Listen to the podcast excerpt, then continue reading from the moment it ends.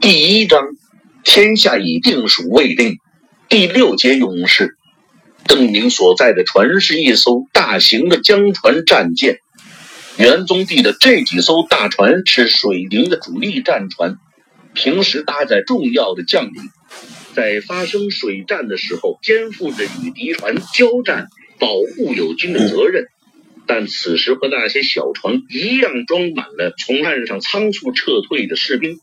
虽然水银千种连声催促，但行动一点也迅捷不起来。从嘉陵江中冲出的清军船只密密麻麻。邓明看到排列在前面的是和自己这条船大小相似的大型江船，后面还跟着无数的小舟。明军船队中没有通过嘉陵江岔口的大船，还有四艘，三艘位于邓明所在船的前面。见到清军杀来后，前面的三艘大船开始转向，试图挡在清军攻击的路线上。只是明军船队现在是沿江一线排开，大船上也一样坐满士兵，行动远不如敌船敏捷。元宗帝乘坐的船和另外一艘大船已经通过岔口，他们想在满是船只的长江中逆流掉头返回参战的难度更大。清军的大船绕过那三艘试图挡住他们的大型江船，直接冲入明军水营的纵队中，居高临下的向明军的小船发冲射箭，接着就被明军的小船横冲直撞。一些满载士兵的小舟航行在江流中，已经显得很吃力。水面本来已经贴近船舷，无法有效的回避。就在邓明的视野里，几艘被撞到的小船一下子就在江心倾覆，接着又是一艘竭力躲避的小船被敌舰撞进了船尾。那艘船没有像前几艘那样立刻翻覆在江中。而是打着圈儿在中流横过来，然后才翻倒在江流中。跟在清军大船后的小船，此时也纷纷杀到明军船队中。他们一边冲击着明军的船只，一边肆意的向挣扎在江中的落水明军发起攻击。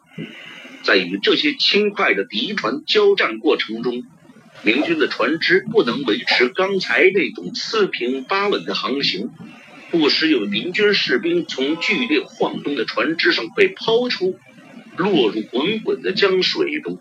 由于运送谭文部士兵过江，所以邓明所在的这条船抵达撤退地点比较晚，是整个队列中最靠后的一艘大船，负责给船队压阵。起航时，大部分士兵都已经登上其他的船，因此载员相对较少。周围有不少己方的小船，他们自知没有什么战斗能力，所以纷纷放缓速度，向两侧避开，让邓明这艘大船通过。这些运兵船想配合大船，但他们只能缓缓移动，以免超载着船只倾覆。虽然水营千种一叠声的催促，但战船的速度还是快不起来。清军船只把明军的船队一分为二，没有通过嘉陵江岔口的明军已经看不到前方元宗帝的大船和旗上的旗帜，失去指挥和统帅，明军的局面变得更加险恶。清军的大船集中在一起，开始围攻走在最前面试图保护友军的明军大船。顿时，这艘明船周围炮声大作。邓明遥遥看到无数的火箭在空中穿过，就像是烟花一样飞洒在江上。大船之间的交战时间很长，两军使用的火炮都不是邓明以前在大航海时代电影中见过的海军舰炮，而是更类似大炮的火铳。江船的体型并不算很大，无法与海船相比。但是两军的火器能够造成的伤害非常有限，这些火器能够杀伤敌方的水兵，但很多火箭即使投到了敌人的船上，也未必能引燃船只。看到敌舰开始围攻，后面的一艘明军战舰立刻扯满了帆在中流，加速赶去。但是沉重的负载使增援的速度非常迟缓，看上去似乎并不比交战中的友舰更灵活。位于第三个战舰和在其后的邓明这条舰同样尽全力向前，但彼此间的距离也没有明显的拉近。随着越来越多的火光从第一艘明军战舰上升起，船帆、船尾都开始燃烧。那场实力悬殊的战斗就到了尾声，将明军战船打得失去战斗能力后，清军开始扫荡他周围那些失去保护的明军运兵船，屠杀明军落水官兵。随后，清军的主力等来了第二艘明军战舰，又围上去进行第二轮攻击。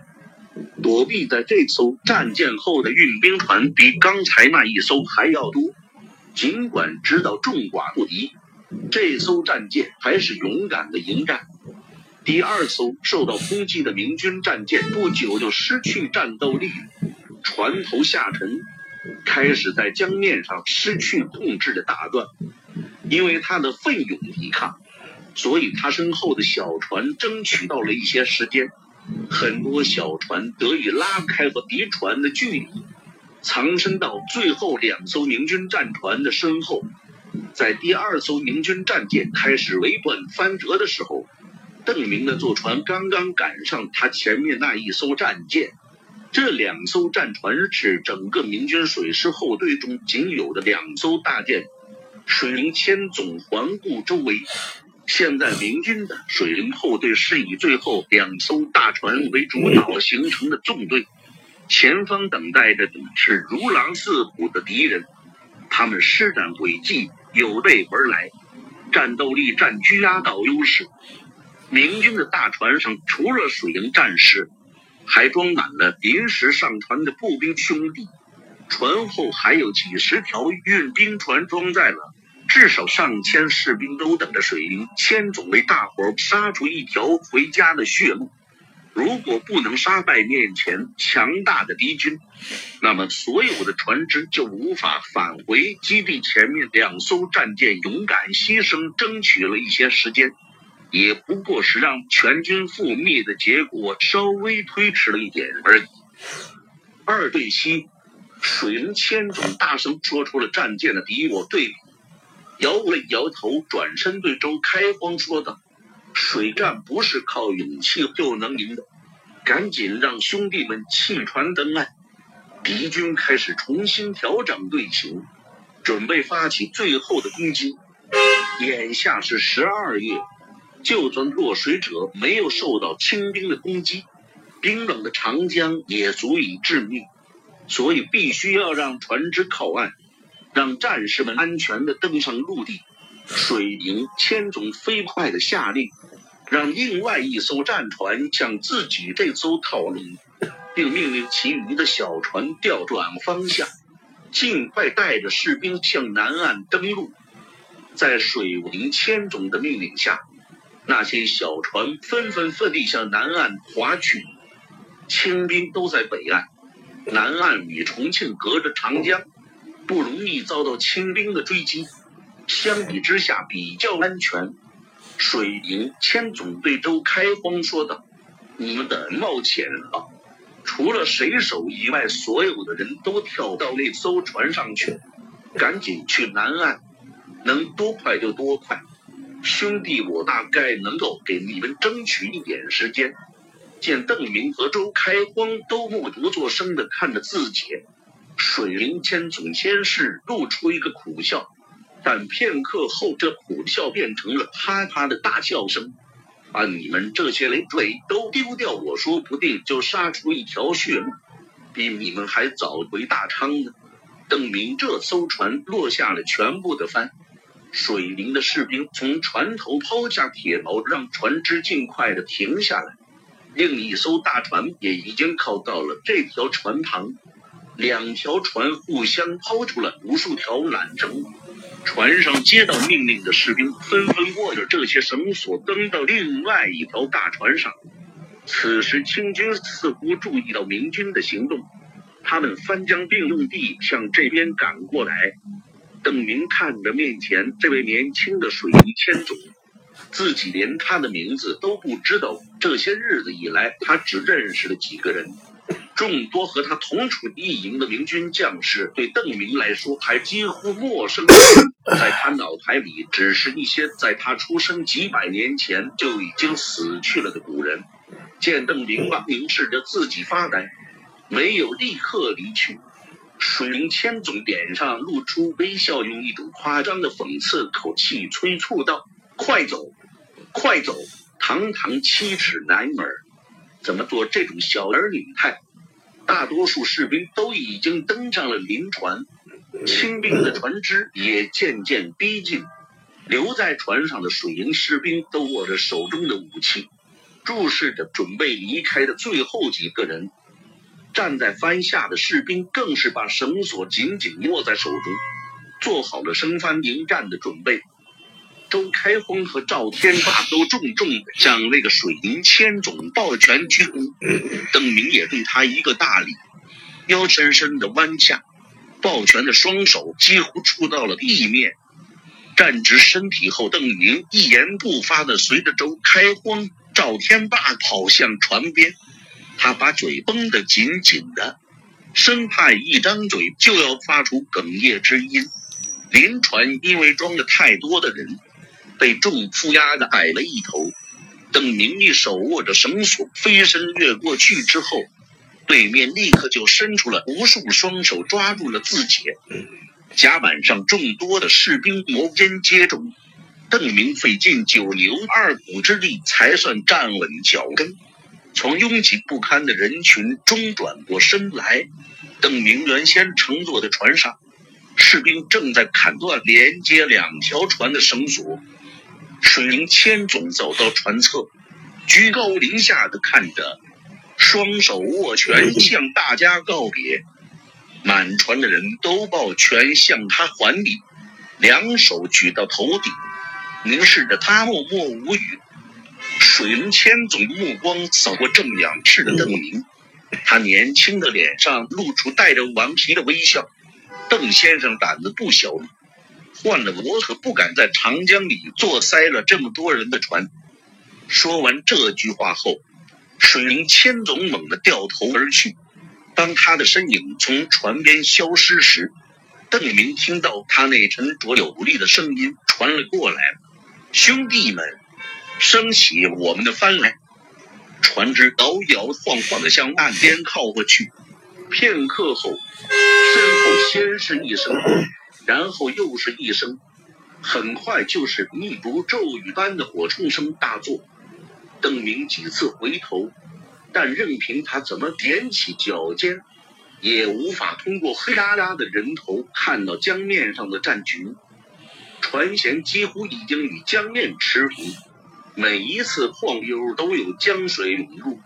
很快，邓明就感到水已经淹没到了脚面。这时，江面的高度已经超过船前，水开始哗哗的涌入船身。就在冰冷的江水没过脚踝的时候，邓明感到船体猛地强烈震动了一下，好像撞在了礁石上。船突然停了下来，船中密密麻麻的人都向前栽过去。从船头方向还传来扑通扑通的落水声。快下船！快下船！几个大嗓门同时响起，士兵们纷纷从船舷跃了出去。邓明看不清周围的情况，跟着伸手在船帮上一按，抬腿跳过船舷。他感到自己落入到江中，但是脚能看到江底，立刻手足并用力向前挣扎。江水冰冷刺骨。很快，皮肤就感觉像针扎一般的刺痛。幸好离岸并不远，水流也不急，背后搁浅的江船又挡住了水流。他很快就上了岸，从长江中脱身。这时，邓明站在人群中，回头观察江面上的情景，有一些小船已经靠岸了。但还有十几条船走得很慢，正拼命地向岸边赶来。小船背后不远处就是清军的水师。邓明原先组成的那艘大船，在送走了战友后，减轻了载荷，恢复行动自如。这条船孤身作战，面对已经靠近过来的七艘清军大船和无数小船。丝毫没有躲避的样子，而是在江面上左冲右突，竭尽全力的阻挡在明军船只的后方，使敌船不能接近攻击明军船只。虽然那条明军的战船远在江心，但邓宁竟然还能从隆隆炮声和嗖嗖的箭矢穿空声中，听到从船上传来的那喊声。越来越多的火箭飞到明军战船上。邓明看到前尾顶部的风帆开始燃烧，被冲炮弹丸击中后迸发出一团团不状的船体碎屑，受伤的明军战船不断的横冲直撞，船体做了一个大范围的回旋，就好像一个勇士在战场上把手中的长枪抡了一个圆，想要赶开周围的敌人，把想从他身侧冲过去的敌军驱散。不过，这样的回旋显然不是已经受创的明军战船能承受的。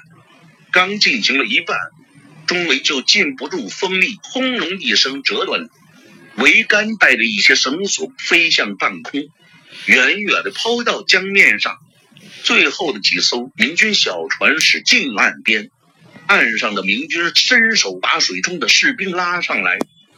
上岸后的明军士兵此时都站在岸边，聚精会神地关注着江面上最后一条明军战船的命运。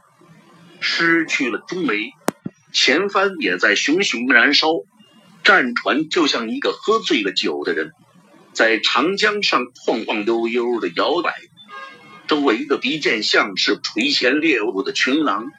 把火力全部向他打过去，江面上已经没有第二个目标了。又过了片刻，失去全部动力的明军战船燃烧的更猛烈了，被包裹在熊熊火焰里，顺着江流缓缓向下游飘去。敌船甚至没有追击。邓明目不转睛地看着，沿着江岸跟随了一段路。直到燃烧着的残骸翻倒在江中，有几条清军的船只跟过去，在沉入江面的地点游弋了一会儿，没有找到幸存者。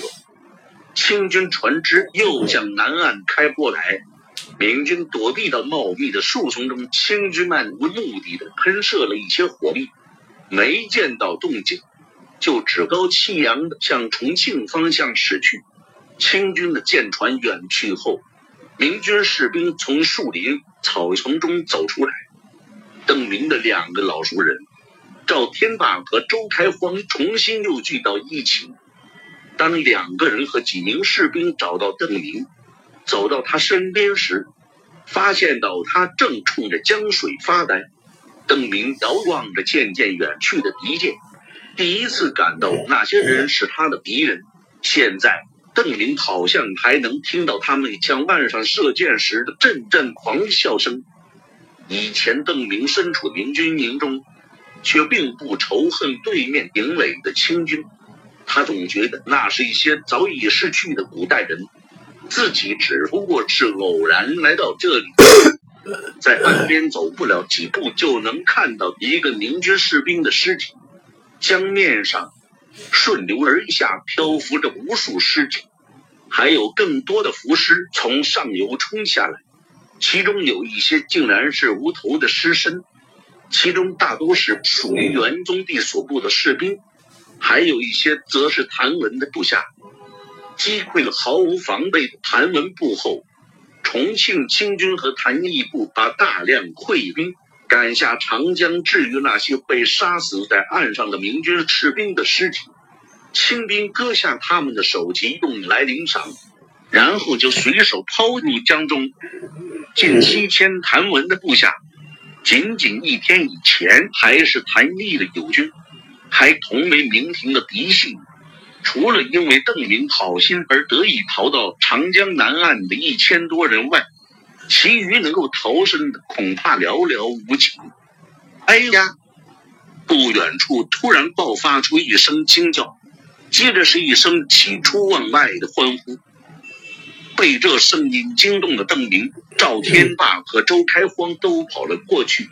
一个明军士兵从岸边抱起了一动不动、看上去像是尸体的东西，原来是袁宗帝的水营千总，还活着，活着！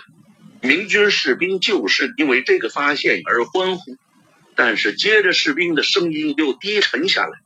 水灵千总身上插着两根羽箭，虽然凭借着过人的水性，他挣扎游到了岸边，但因为流血太多，最后一点力气也随之而去。